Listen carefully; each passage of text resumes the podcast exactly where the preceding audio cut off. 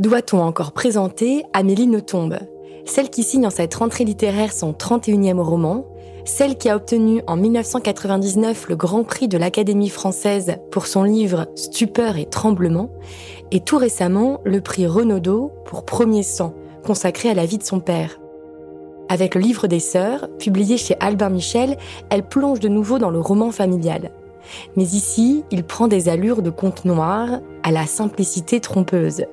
Elle fait en effet le choix de peu de moyens, d'une sobriété dans la narration, pour mieux éclairer les relations de deux sœurs, Tristan et Laetitia. L'une et l'autre sont inséparables, et plus que ça même, elles s'aiment absolument, loin du regard de leurs parents indifférents. Amélie Nothomb signe un roman d'amour sororal, celui qui permet tout, qui conjure les mauvais sorts et console de la solitude. Ensemble, elles grandissent et deviennent adultes, forment un groupe de rock, s'éloignent pour mieux s'écrire et ne jamais se perdre. Nous avons discuté toutes les deux de ses sœurs Annie, tout comme Amélie l'est dans la vie, avec la sienne, Juliette Nothomb. Je suis Agathe Le Taillandier et bienvenue dans Infusion.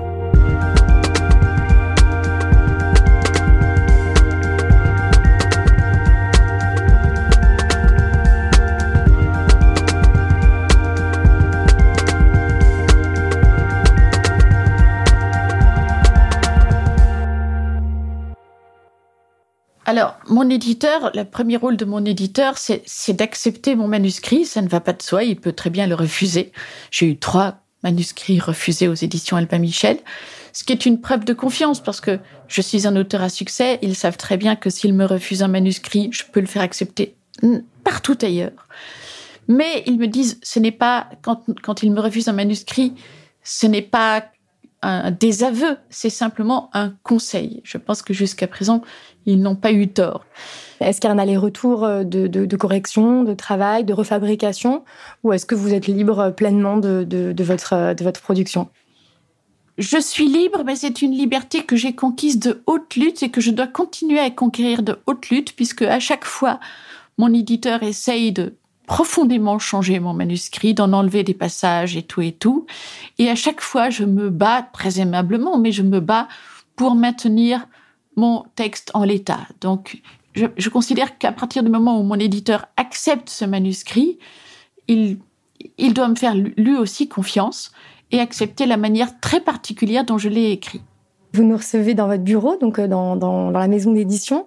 Euh, c'est un espace où vous venez écrire ici. Je le décris un peu pour euh, les auditeurs et les auditrices. C'est un petit bureau derrière une, une, porte vitrée où il y a plein de choses, plein de livres, plein de choses au mur, plein de courriers sur, le, sur la table. Est-ce que c'est un endroit où vous êtes bien pour écrire ici? Jamais je n'écrirai ici ce qui me tient lieu d'œuvres romanesques. Ici, j'écris mon courrier, ce qui est très important, mais, mais jamais mes romans. Et où vous avez besoin ou envie d'écrire alors?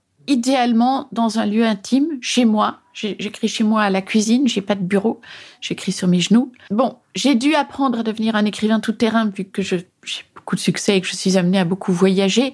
Donc j'ai dû apprendre à écrire n'importe où, dans des chambres d'hôtel, dans des trains, parfois même dans des avions. Euh, mais si je peux choisir l'endroit, c'est chez moi, à la cuisine. Je ne supporte pas les interruptions, donc je me donne le temps d'écrire puisque je me réveille tous les matins au plus tard à 4 heures du matin, souvent beaucoup plus tôt, euh, pour écrire 4 heures d'affilée, une longue plage d'écriture pendant les meilleures heures de créativité qui se situent entre 4 heures et 8 heures du matin. Vous êtes sûr de ne pas être dérangé? C'est tranquille. Absolument. C'est l'heure où on n'est pas dérangé, mais c'est surtout l'heure où, où le cerveau peut atteindre un, certain état qu'il ne trouvera pas aux autres moments de la journée. Vous avez au, départ l'idée, le, désir d'écrire. Est-ce que le point de départ, c'est un, une histoire, c'est un personnage, c'est un titre? Ça dépend, j'imagine, selon les, livres, les textes. Par exemple, le livre des sœurs, le livre que vous sortez à la rentrée. Euh, qu'est-ce qui a stimulé l'écriture au départ? Depuis très longtemps, j'avais le désir d'écrire sur une relation entre sœurs, vu que j'ai moi-même une relation paroxystique avec ma sœur. Je cherchais un prétexte, mais ça faisait des années, donc je n'y pensais pas de façon continue. Et puis, une, grande amie m'a raconté sa relation difficile avec ses parents, ses parents formant un couple forteresse. Donc des, parents tellement éperdument amoureux l'un de l'autre qu'ils avaient à peine remarqué qu'ils avaient une fille. Ça l'avait fait énormément souffrir. Elle a une, elle en est encore perturbée aujourd'hui d'avoir des parents qui ne la remarquaient pour ainsi dire pas. Et je me suis demandé ce qui aurait pu sauver cette amie. Et c'est là que j'ai eu l'idée d'une sœur. Je me dis, voilà, c'est ça qui l'aurait sauvée. C'est si elle avait pu avoir une sœur avec laquelle elle aurait eu une relation aussi fusionnelle que moi avec ma propre sœur. Ça a été ça le point de départ. Parce que quand vous parlez de relation paroxystique avec votre sœur, c'est-à-dire c'est un amour absolu. Pour vous, c'est une, une histoire de sœur. Cette histoire de sœur, en tout cas, c'est un amour absolu. Oui, c'est un amour absolu, un amour qui ne ressemble à aucun autre. Euh, un amour euh, parfait que l'on sait d'entrée de jeu éternel. Et, peut-être le seul amour où on peut vraiment échapper à une relation de pouvoir. C'est quand même la plaie des amours humaines, c'est euh, le rapport de force qui trouve toujours une manière de s'insinuer dans dans l'amour. Je crois que le seul amour qui peut vraiment échapper à, à ce rapport de force, c'est l'amour entre sœurs. Donc il y a des éléments euh, un, peu autobiographiques ou en tout cas pris dans la réalité. Vous m'avez parlé de cette amie, vous parlez de votre sœur, et ça compose cette famille imaginaire qui est la famille donc du livre des sœurs. Si je comprends bien, c'est un peu ça. Il y, a comme un peu des morceaux de réel que vous injectez dans le livre. Mais après, c'est une fiction cette histoire. C'est complètement une fiction. Tout, tout le reste, je l'ai imaginé. Le contexte familial, la personnalité des parents, je l'ai totalement imaginé. Euh, comment est-ce que je procède? Et je procède de façon musicale. J'entends peu à peu le son que j'ai que j'ai envie de créer autour de tout ça. Et, c'est une logique musicale qui m'amène à donner telle ou telle personnalité à tel ou tel euh, personnage. Voilà, il, faut tendre l'oreille en soi pour entendre la voix des personnages, leur caractère, les chocs que ça va occasionner ensemble. Parler de voix, il y a quelque chose de mélodique en fait, qui s'impose à vous, qui rentre en vous et qui fabrique l'écriture. Oui, c'est vraiment un principe mélodique qui commande plus que tous les autres. Il faut avoir, je vais pas dire l'oreille absolue parce que je ne l'ai pas, mais il faut avoir beaucoup d'ouïe pour, pour, pour entendre la subtilité des rapports entre les personnages. C'est trop facile, par exemple, de dire ils se haïssent ou ils s'aiment. Il faut, par l'ouïe, entendre exactement la nature de cet amour ou la nature de cette, euh, de cette haine. C'est rare qu'un amour soit, soit euh, tout à fait pur. Il peut entrer dans cet alliage quelque chose de particulier qui va lui donner une, une personnalité bien spéciale.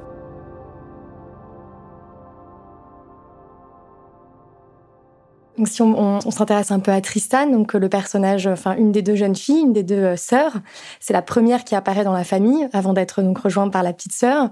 Quelle est la mélodie de Tristan? Donc, elle m'a clairement été inspirée par cette amie et que, que je sens comme quelqu'un de d'extraordinairement brillant, mais qui, qui a toujours étouffé sa brillance, qui a toujours senti le, la nécessité d'étouffer sa brillance sous, euh, voilà, sous une carapace de, de, terne imaginaire, tout ça parce que sa mère lui avait euh, fait sentir que qu'elle était terne, donc par e-, espèce de devoir d'obéissance, mais paroxystique, euh, elle, elle s'est construit quelque chose de terne autour d'elle, mais qui ne qui ne tient pas la route parce que dès, dès qu'on parle à cette, à cette jeune femme, on se rend compte qu'elle est éblouissante, mais, mais, mais elle est au-delà.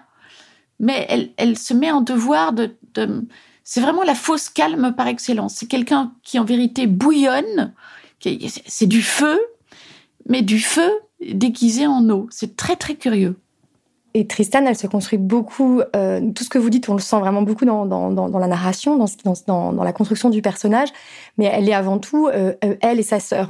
Et donc je trouve qu'il y a aussi cette, enfin l'amour et la douceur qu'elle et l'obligation presque qu'elle a pour sa sœur. Ça, fait d'elle un personnage extrêmement lumineux, je trouve. C'est un personnage follement lumineux. En effet, elle, elle, elle se prend d'une passion éperdue pour sa sœur. Et au, aux joies, cet amour est réciproque. Donc, euh, mais pour la petite sœur, ça va être beaucoup plus facile puisque la petite sœur, bon, c'est vrai que ses parents ne la remarquent pas, mais c'est pas grave. Elle a sa grande sœur. Elle naît sous le meilleur des regards, le regard de sa grande sœur. Alors que la grande sœur, Tristan, pendant les cinq premières années de sa vie, n'a aucun regard euh, posé sur elle. À plus forte raison, aucun regard bienveillant posé sur elle.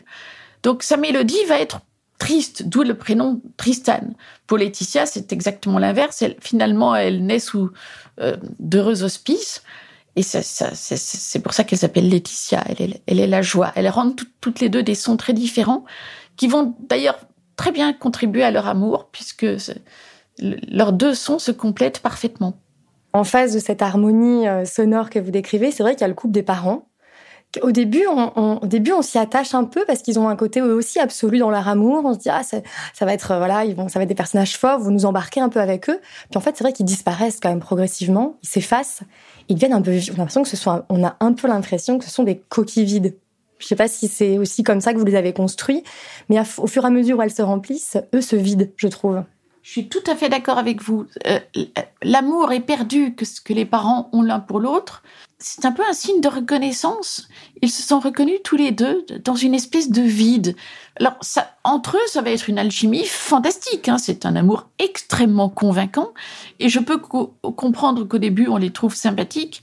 Simplement, cet amour repose sur le vide.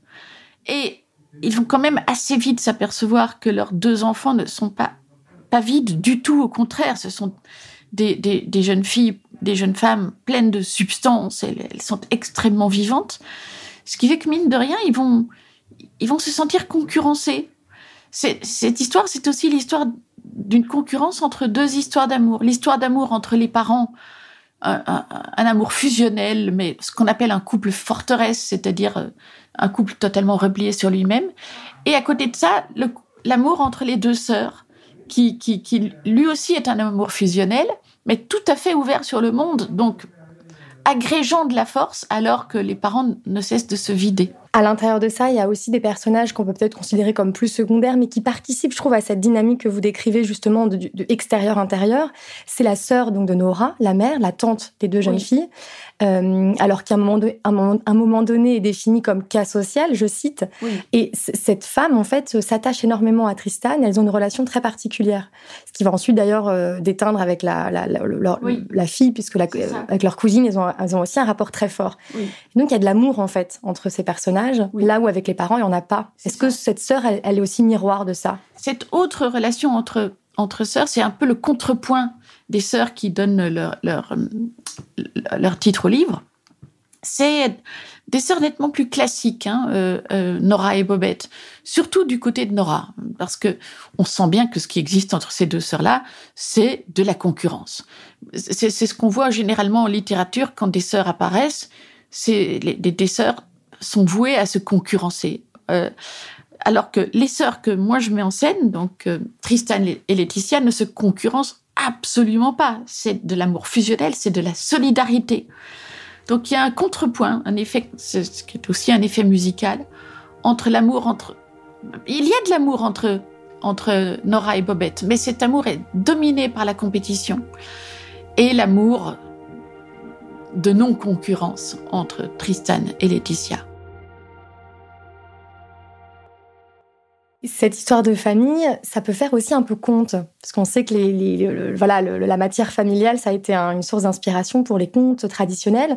Euh, et je trouve que votre écriture, elle peut aussi, dans, dans ce texte-là précisément, s'approcher un peu du conte. Une espèce de fausse simplicité aussi. On voit qu'en fait, il y a beaucoup plus de... C'est un millefeuille, il y a une profondeur à l'écriture. Mais comme un petit peu, c'est ça, une, une apparence simple je suis tout à fait d'accord. C'est un conte. J'aime énormément l'écriture du conte parce que c'est une écriture qui permet une très grande économie de moyens. Euh, on n'est pas forcé de faire euh, l'historique euh, socio-professionnel de la famille, du milieu. Ça peut rester extrêmement vague. Et ça permet d'aller plus vite dans le vif du sujet, comme dans les contes où il n'y a que des princes et des princesses personne n'est dupe, c'est une façon de pouvoir évacuer la question du métier qui forcément enfin, n'est pas celle qui nous intéresse le plus.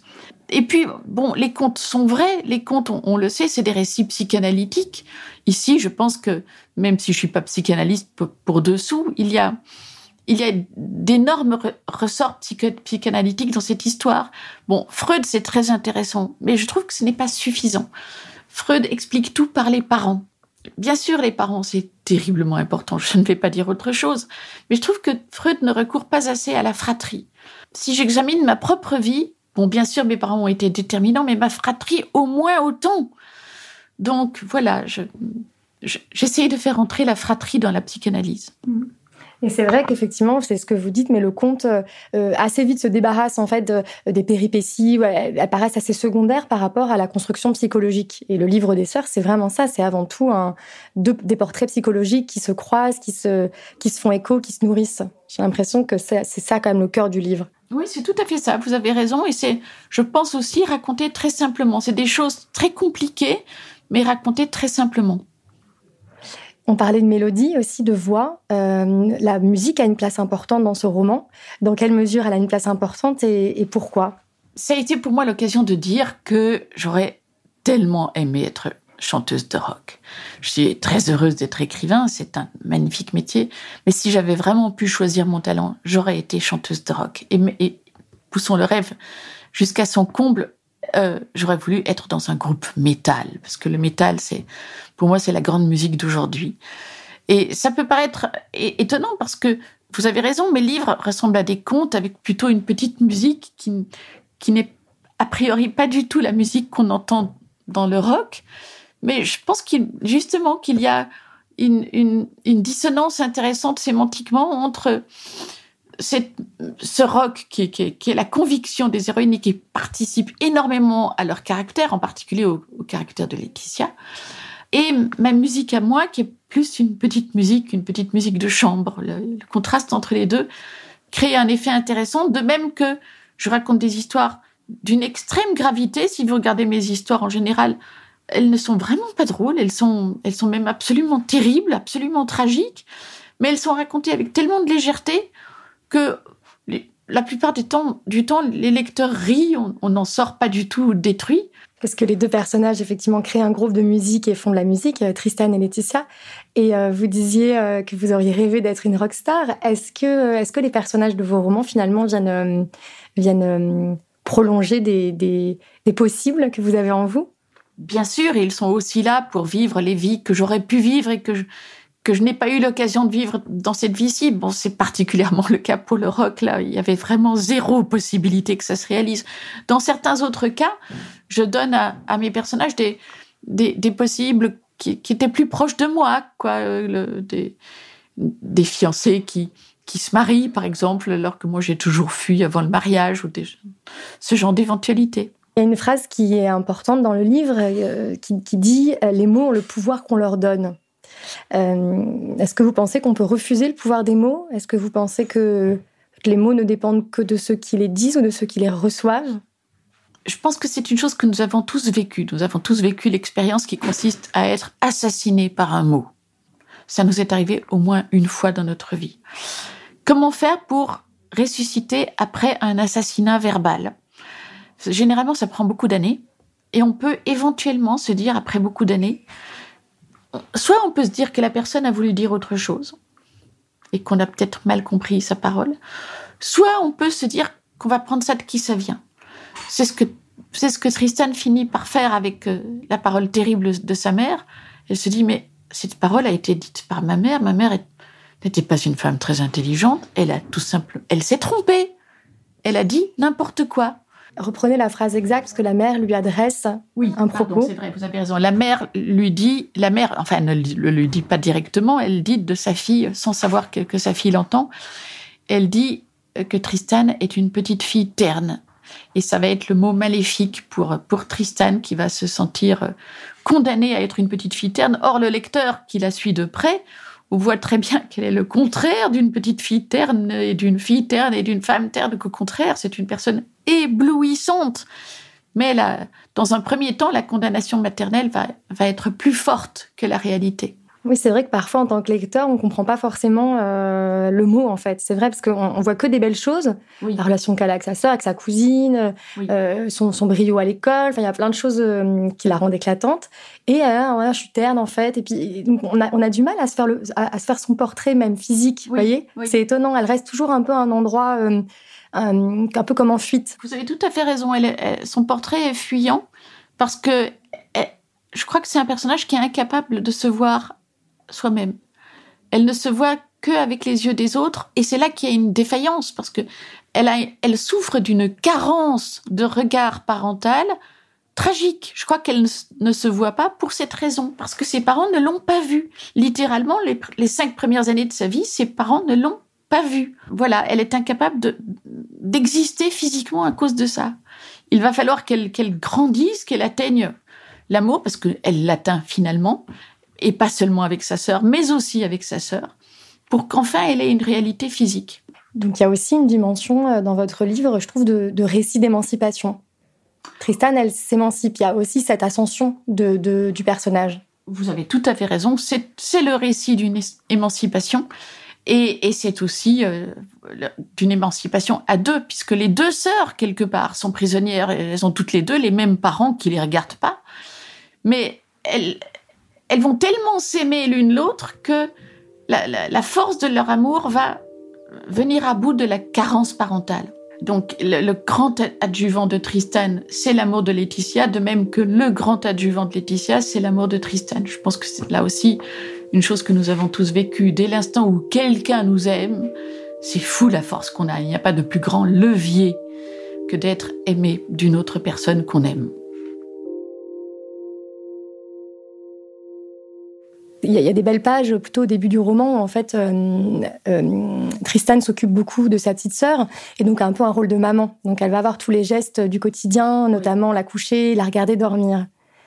Elle restait là, à guetter le visage de l'endormi, essayant d'imaginer ce que cachaient les paupières si joliment baissées, de partager la pâmoison de la ravissante bouche entr'ouverte. Parfois, la petite bougeait ses poings fermés. Tristan imitait ses gestes dans l'espoir de la rejoindre. Il pouvait lui arriver de siester aussi. Venait alors ce moment exquis entre tous, se réveiller ensemble, échapper de concert au charme, se sentir à la fois alourdi et amélioré, empesé d'une charge de douceur et étreindre la sœur dans le même état que soi, saisissement conjoint de l'autre et de l'identique. Un tel instant se savourait très longtemps. Je crois que dans ce passage, on entend euh, voilà ce qu'on décrit là, vraiment ce, cet amour aussi qui adoucit, cet amour qui laisse fait se reposer le corps. Mais oui, l'amour bien vécu, comme ça peut être le cas pour, pour deux sœurs, enrichi d'une d'une charge de douceur qui, est à prendre dans tous les sens du terme. C'est la, douceur d'un sentiment, mais même une douceur physique, la douceur d'un sommeil partagé. Qu'est-ce qu'il y a de plus merveilleux que de dormir avec sa sœur? Je, parle en connaissance de cause. J'ai dormi avec ma sœur jusqu'à mes 17 ans. Vous vous rendez compte que j'ai mis, quand j'ai eu 17 ans, les parents ont quand même dit non, ça serait pas mal que ses sœurs aient chacune leur, leur chambre ce qui était pas mal non plus, c'était une forme de liberté conquise, mais en même temps, je garde une nostalgie de, ces innombrables, ces très longues années où j'ai dormi avec ma sœur, ou, plutôt où je n'ai pas dormi avec ma sœur, parce que j'ai toujours eu un très grave problème d'insomnie, que ma sœur n'avait pas. Donc je ne compte plus le nombre de nuits où j'ai eu l'impression de dormir du, du sommeil de ma sœur. Elle dormait pour nous deux. Est-ce que c'est un livre que vous auriez pu écrire plus tôt ou est-ce qu'il vient aussi à un moment euh, de votre vie, de, votre lien familial euh, euh, particulier? Je ne sais pas si j'aurais pu l'écrire plus tôt. Ce n'est pas nouveau que j'aime ma sœur, mais bon, maintenant je suis en vie depuis un certain nombre d'années, donc voilà un amour qui a fait ses preuves. Il est aussi vieux que moi. Et, et peut-être parce que nous avons toutes les deux perdu notre père il y a deux ans, ma sœur et moi. Peut-être que cet amour est encore plus important maintenant, parce que nous ne sommes pas encore tout à fait orphelines, nous avons encore une mère, mais peut-être que nous voyons s'approcher le temps où, où nous n'aurons plus que l'une l'autre et que nous aménageons ce, notre vie d'orpheline future. Est-ce qu'il a été difficile à écrire? Ça a été très agréable à écrire. Bon, c'était terrible de, décrire la, souffrance, la, la, vraie souffrance de Tristan. Tristan est vraiment une, personne qui souffre énormément. Euh, mais comme cette souffrance allait vers une rédemption, c'était, il y avait aussi quelque chose, quelque chose de très jouissif à creuser cette souffrance pour aller jusqu'au moment, justement, où la rédemption devenait possible. Je terminerai avec une question plus euh, sur le rapport à l'écriture en général. Est-ce que vous conseilleriez à un, jeune, jeune auteur, une jeune autrice qui, qui commence à écrire, de s'attaquer à un matériau aussi intime que la famille? Est-ce que vous trouvez que c'est un bon réservoir d'histoire, de narration? Pourquoi pas Mais ce sont des thèmes extrêmement riches, mais il faut surtout pas s'imaginer qu'ils sont faciles. Euh, le grand danger d'un thème qui tombe à, ce point sous le sens, qui, est à ce point à notre portée, c'est justement de le gâcher pour, pour excès de facilité. Je leur conseillerais plutôt, oui, on peut faire ses classes dessus, mais de garder ses classes pour soi et d'y revenir plus tard, quand la maturité est venue. Je pense qu'une personne très jeune, bah, plutôt se, servir d'une telle confession pour pour euh, régler ses comptes. Ah, maman était méchante à ce moment-là. Euh. Bon, c'est pas le but. Le but, c'est c'est pas de régler ses comptes. On n'écrit pas pour ça. On écrit parce qu'on essaye de comprendre, parce que, parce que les liens sont compliqués, parce que les personnes sont opaques et que bien évidemment on cherche à en savoir un peu plus. Donc attendez d'avoir d'avoir compris que l'écriture était un moyen d'investigation et non pas le lieu d'une vengeance. C'était le podcast Infusion de la FNAC en compagnie d'Amélie Nothomb à retrouver sur le site l'éclaireur.fnac.com. Ce podcast est produit par Louis Créative, l'agence de création de contenu de Louis Média.